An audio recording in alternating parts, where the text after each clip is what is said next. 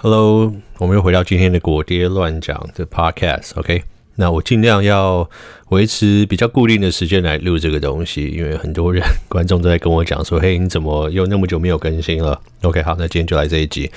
那我们今天要讲到的就是最近很火红的一个 App，叫做 Clubhouse。那它就是一个算是新形式的一个社交媒体平台吧。OK，这样讲应该对。那如果你们不知道 Clubhouse 是什么的话，这其实就是。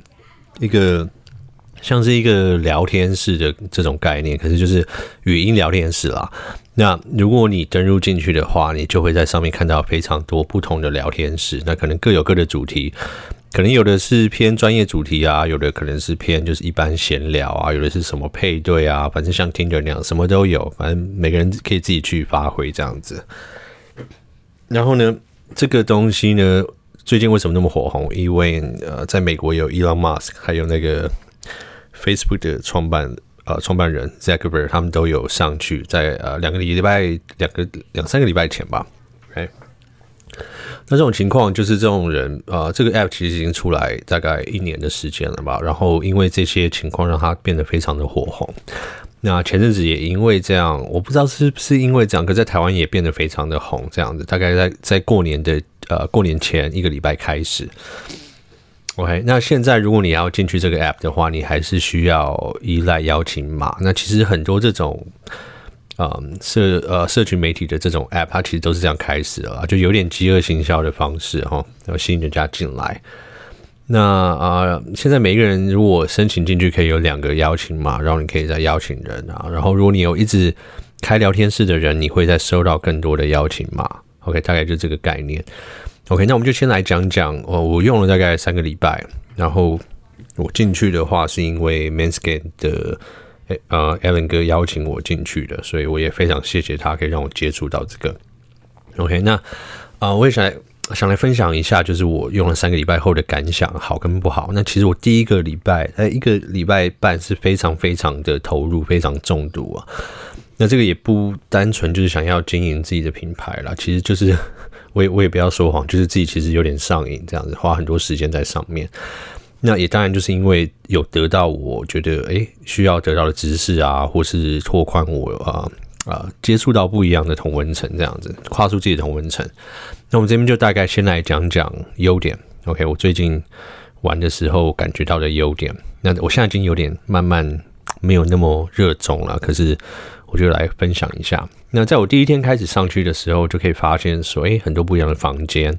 然后你有时候会看到很多不一样，呃，不一样领域的人啊。就先从光从 YouTuber 来讲的话，我平常如果要接触到很多，就算是跟我同领域的 YouTuber 都没有那么容易嘛。因为我们很多时间其实都在工作。那要去社交什么的话，我也没有太多时间去社交，因为还有其他家里的事情要处理。那所以这种概念，你可以上去，诶，很轻松的就进去一个聊天室，然后就可以跟呃很多其他的 YouTuber 啊，或者其他啊、其他领域的人开始聊天，然后开始做一些对谈。这个是一个我觉得呃最快连接大家的方式哈，因为你用讲话的方式其实是最直接、最自然的，然后不会像平常可能他来你这边留言啊，你去他那边留言一段一段这种感觉。OK，那这个所以很快的可以拉，可以拉近人跟人之间的距离，这一点我觉得是一个非常好的优点。那第二点就是跨出自己的同温层，那这个其实有很多方面的好处啦。那我们先不不讲商业来讲，就以我自己的出发点，个人出发点，我觉得我可以认识到很多不同领域的人，那同时间学习到很多我平常不容易学习到的一些一些小知识或什么。好，那这些可能业界不同业界的人分享一下自己的经验，可以让你很快速吸收到非常多的东西。OK，那再来就是新闻嘛。那其实有一个每天固定的一个新闻新闻房间，那每天早上会播报很多新闻，然后很浓缩式的播报。那播报完之后，很多人可以上来分享他们的想法、他们的看法。那有时候有一些业界蛮有名的人也会进来讲一些比较深入的事情，所以你也会因为这样学习到非常多，所以这个也是呃好处，就是其实好好去利用它的话，其实还蛮多好处的，对不对？因为你可以快速吸收到那么多的知识，平常可能没有那么容易，可是当然也要去呃。这个就是说，在过滤的部分，自己也要非常清楚，因为不是每个知识都是对的，不是每个讯息都是准确的哦，或是呃比较浓缩式的，你能不能那么快吸收，这个也是一个问题。好，那现在我已经大概有点退烧这种感觉，然后我每天现在就是。会上去看一下有什么房间，或是有人邀请我，有什么关于我工作类的东西啊，跟我讲，诶，你可以上来分享，或上来听听看的时候，我就会去，然后或是朋友邀请会去。那其他时候的话，我其实就比较少上去了，因为现实来讲，就是真的要工作嘛，也没有那那么多时间就真的挂在上面。那我们就来讲讲我现在看到的缺点部分好了。那这种东西在一开始很火红的时候，那它又是这种邀请码制的，所以。他上来的人是比较经过过滤式的，OK，就是不是一般人那么容易可以拿到，所以刚开始有很多大神在上面啊，那就是可能呃以比例来讲，大神的呃这个比例是比较高一点，OK，所以这种时候你在上面呃很多时候可以听到很多很精彩的这种对话，OK，但是嗯现在时间慢慢久了，越来越多人进来之后，开始会越来越水，然后它就有点越来越淡了这样子。那这个现象就是好处坏处啦。那那坏处就是说，你可能变成有很多在听的时间、资讯的时间，那它的呃资讯的重要度跟精华度越来越低，它的浓度越来越低哦。以前可能十分钟里面有五分钟或八分钟非常精辟的呃非常深入的一些一些资讯，那现在可能。十分钟里面剩一分钟哦，有时候三十秒。那有时候没有大神上来的时候，好像就变成大家在那边闲聊跟抱怨，哦讲自己的看法这种感觉。那这也不是不好，反正就是每个人都有自己的想法想要讲出来嘛。可能有时候我会这样，可是你要花多少时间在上面去听这个东西啊？对你实际的生活有没有益处？这个就要大家自己去衡量一下。好，那另外的缺点，那就是。排除就是说你可能会上瘾，浪费很多时间这个东西啊，那开始慢慢有一些比较杂的一些人出来，那这个杂的意思就是说，可能就开始有些诈骗的人出现啊，然后有一些来骗呃，装作自己是什么艺人的人啊，装装作自己什么名人假的账号开始出现啊。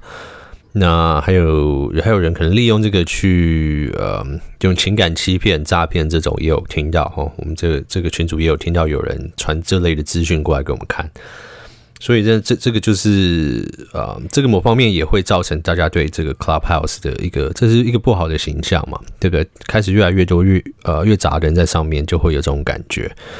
那其实每个社交平台都会碰到这种事啊，那种 Facebook 或是先前的呃，现在红的其实都是有有这个阵痛期。可是，嗯，在一开始这个精华期过了之后，现在到这个阵痛期，或者到后来越来越越来越杂、越来越水的时候，那很自然的在上面的防备心就很重。有大家在上面，你开始有这些新闻出来嘛？那大家听到就会说，诶，那我在上面不能随便认识人，不能随便相信人。那这种时候，那个防护层又跑出来了，对不对？那又回到那个以前这种社群媒体这种感觉，就是哎，好像很容易接触人，可是实呃实际上又跟大家保持一个距离哦，又回到这种感觉。我觉得会这样子，对，慢慢有这种看到这种现象。OK，那嗯，在我们刚开始，我刚开始进来的时候，算是 Allen 哥要我进来，算在台湾红的刚开始，正要开始红的时候，所以呃，因为这样我们有。有也呃有认识一个族群，反正就大家到后来有有出来见面、出来吃饭这样子。那当然，那群里面的人都都是嗯每个领域都是蛮厉害的人呐、啊，也因为这样也学到很多东西。所以所以这个就是一开始有这样的浓度，有这样的好处。OK，那我觉得现在要再去这样的话，哦，如果说我进去一个聊天室，哦一个 room，然后。开始有有一群人说要出来吃饭的时候，我可能就不一定会去喽。我可能就会要去思考说，诶，这些人是谁？慢慢去看，啊、呃，去思考说要不要要不要，对啊，会不会碰到坏人之类，可能会会比较防备一点。OK，那呃，这这些就是大概比较简单的好处坏处，比较浅层的。那深层的东西，其实就是很多人在上面。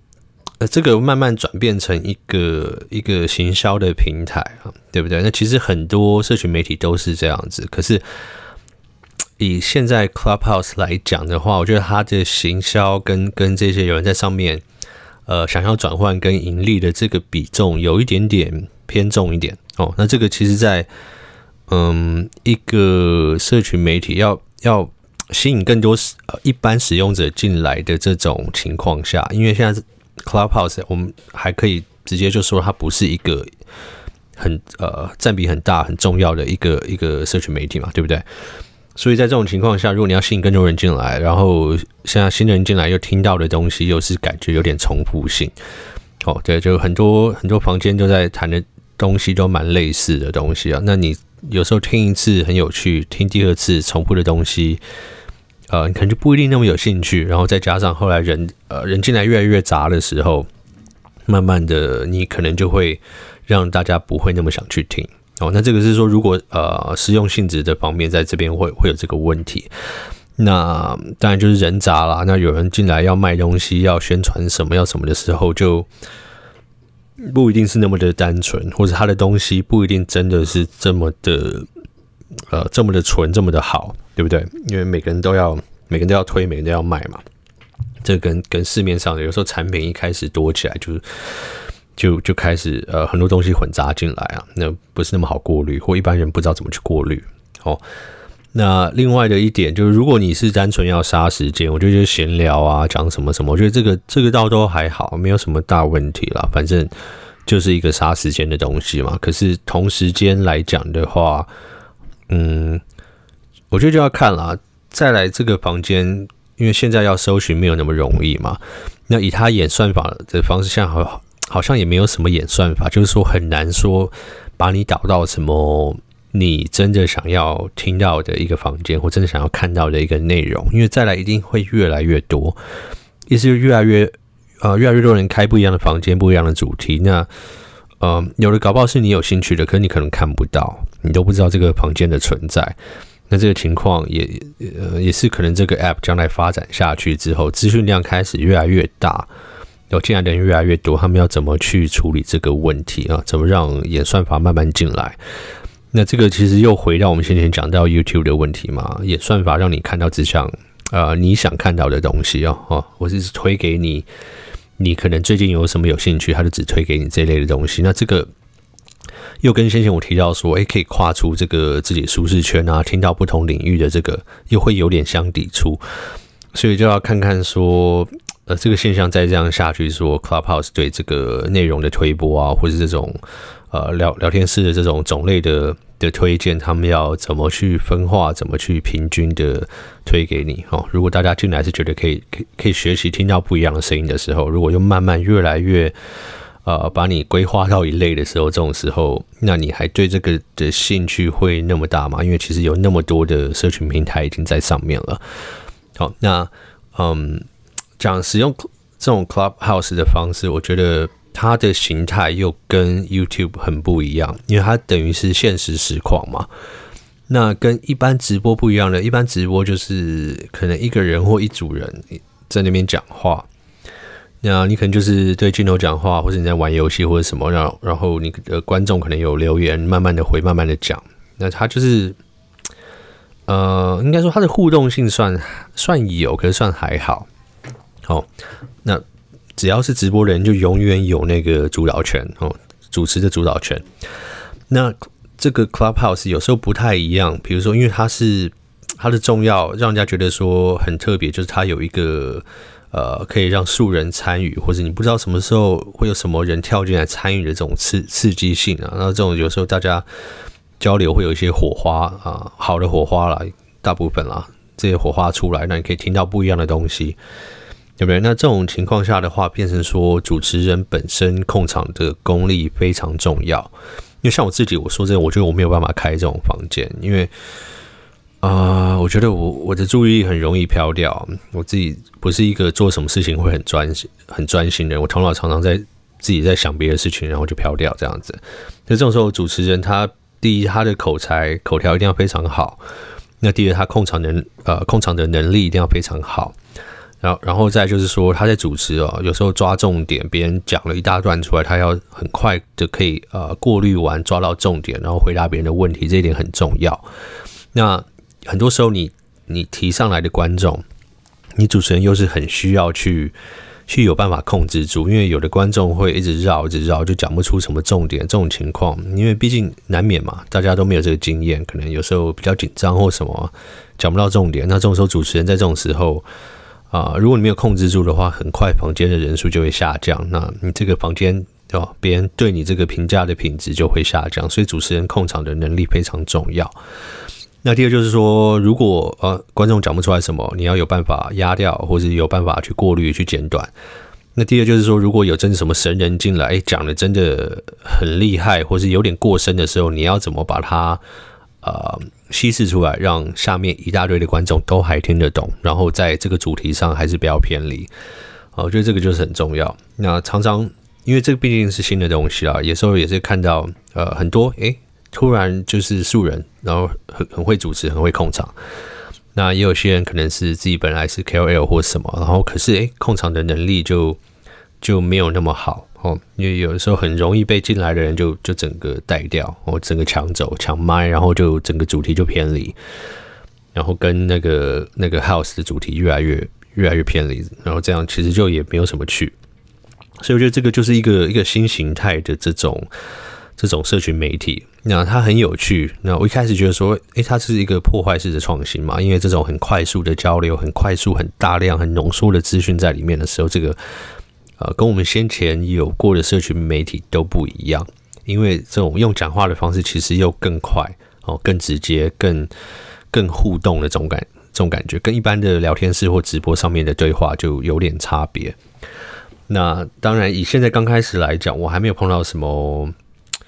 你说这种酸民文化啦，就是还还比较少，少蛮多的哦。我觉得，因为我觉得有时候可能人真的要在现场，你要用自己的声音哦，真的是呈现出自己的方式，在跟别人对话的时候，今天就算你可能本来在网络上是个酸民哦，因为你你可能留完言就走了嘛，拍拍屁股，没有人找到你，不用负责，不用看到，不用去面对观众的反应，不用去面对。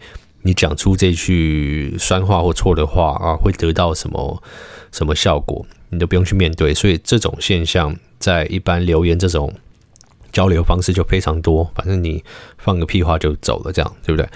那可是我觉得在这种直接面对面的这种，也不是面对面，就是直接声音你要讲出来的情况下，就是在当下下面有那么多人可以回应你，主持人可以直接回应你的时候，啊，相对来讲。第一，这种酸民自己会不会上来，我就不知道了。那我觉得，就算会上来，他可能也会比较婉转的方式去讲出一个平常可能打字的时候会打得很难听的话。所以，这个以现以现阶段来讲，这样是一个是个优点，是个好处。大家可以比较嗯理呃理性啊，然后心平气和的去针对一一个事情去做沟通。那当然有时候也是会有一点变调的啦，可是算少数，算非常少数。那这一点，我觉得就是现在 Clubhouse 这个这个一个优点。那另外就是，当然这个现象会不会随着用户越来越广、越来越多之后就会改变？这个我们要看下去，因为这个发言权这个东西，毕竟都还是掌握在这个主持人身上哈。那第一，你要上得来哦，比如诶，你们如果不知道，他就就是说有很多不同的聊天室，然后主持人有决定权让。啊，下面的听众谁可以上来发言？哦，下面的听众就举手，那可能主持人就抓几个上来，然后分享一下。所以这种情况下，我觉得，嗯，当他在讲话的当下，知道他的发言权有可能被剔除掉的时候，他就会比较小心。所以会不会将来就算人多了之后，大家还是会因为这样有所警惕，所以对自己的言论会比较负责呢？这个我们就要再看下去。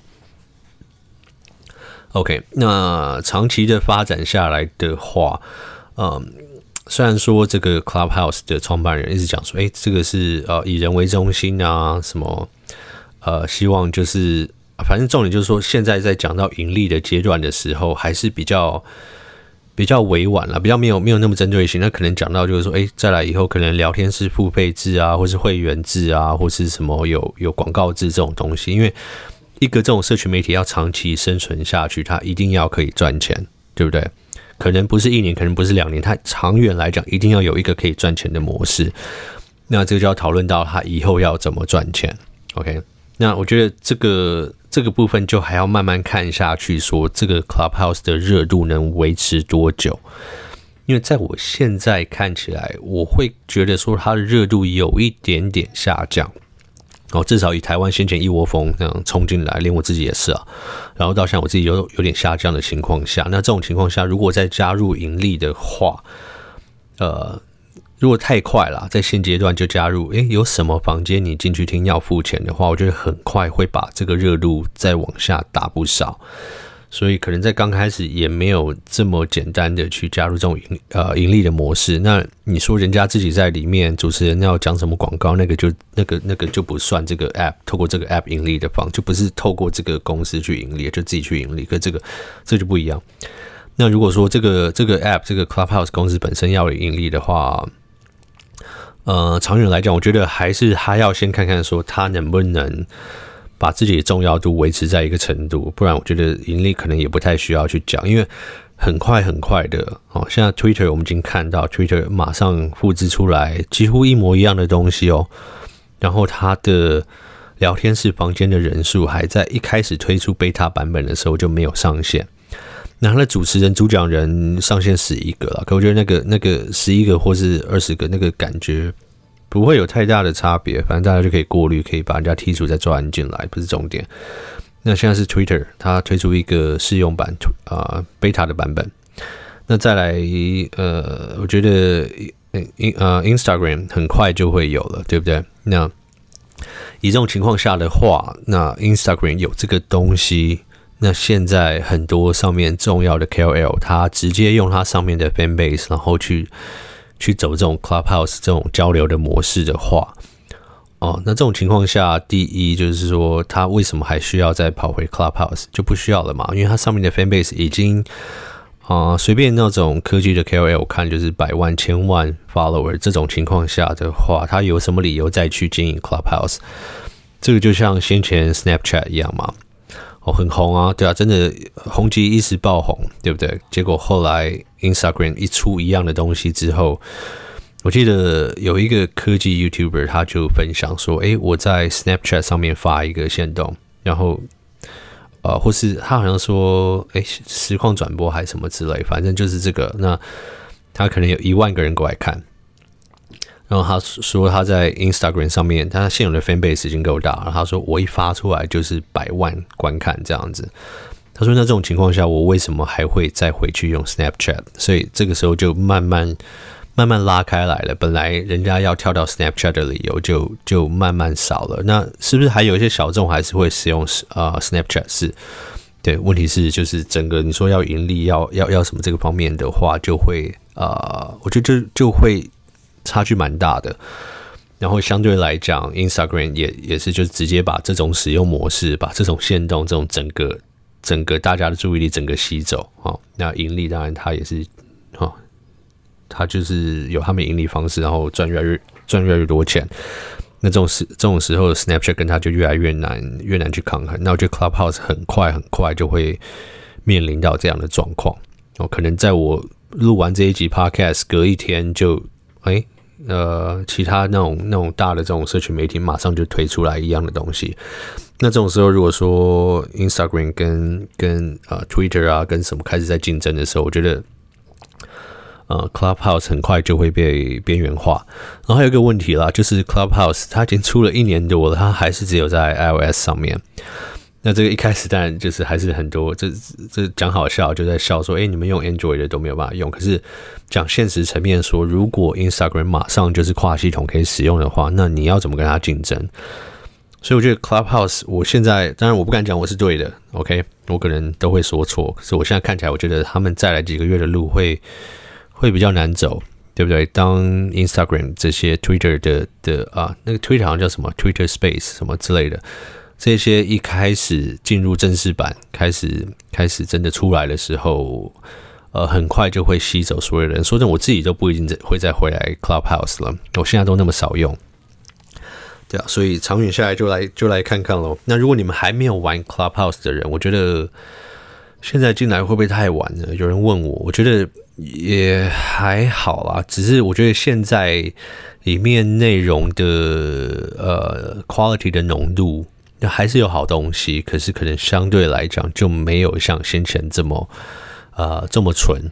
可是这也可能只是我的看法，可能我现在要做、呃、事业要推到什么地步的阶段，我会寻找某一类的东西。可是或许你呃你的情况，你要使用的方式跟我不一样，你可能就是要消遣、要休闲，或是你可能正要起步想要拍 YouTube 或什么，其实还是我觉得有蛮多人愿意在上面分享的，所以还是可以还是可以使用看看啦。因为毕竟也是知道说这种形态的社群媒体。哦，虽然说两年后不一定会是叫做 Clubhouse，可能叫做 IG House 哦，Twitter House 或 Twitter Space，不管它是叫什么名字，我觉得这个形态的东西会存在，而且会会下去。那所以我觉得也是也是还不错的时候，可以可以呃先进来，就是去了解说，哎，这个东西是怎么玩，这个东西是怎么用，那它对。或许你有很多更创意、更有创意的用法哦，更有创意的的想法，在你使用之后，也可以跟大家分享，也说不定。OK，好了，那这个就是简短分享一下我在 Clubhouse 这三个星期下来，应该算三个星期哦。对，我二月二号进来的。OK，那今天呃快要三个星期了，还不到哦，大概是快二十天的这个心情，然后跟大家分享一下我的想法。哦，本来我是在一开始，在我上瘾的那个星期就要来录这一集跟大家分享，可是我想说，应该先沉淀一下。然后当初太兴奋，哦，在自己自己在上瘾、在中毒的时候，可能会会会会讲出什么哇，这个是以后会会会打扰什么什么。可是自己慢慢沉淀下来之后，想说，哎，不要先先看看自己事后还会。会不会用它？然后长期用它的的状况会是什么？然后还会不会那么着迷？然后再回来跟大家做一个比较理性，不要在那个兴头当下的这种分享，然后让大家知道一下在 Clubhouse 上面目前可以做到什么，然后也分享一下我对未来的看法。OK，好，那今天的 Podcast 就先到这边喽。那大家如果有什么问题的话，也可以到我的 IG 还有。Twitter 或是我的啊、YouTube 频道上面去留言或私讯给我。那你们有什么想要我将来再讲的，也可以跟我讲，让我知道。OK，那今天的 Podcast 就先到这边。我是苹果爹，我们下次 Podcast 见，拜拜。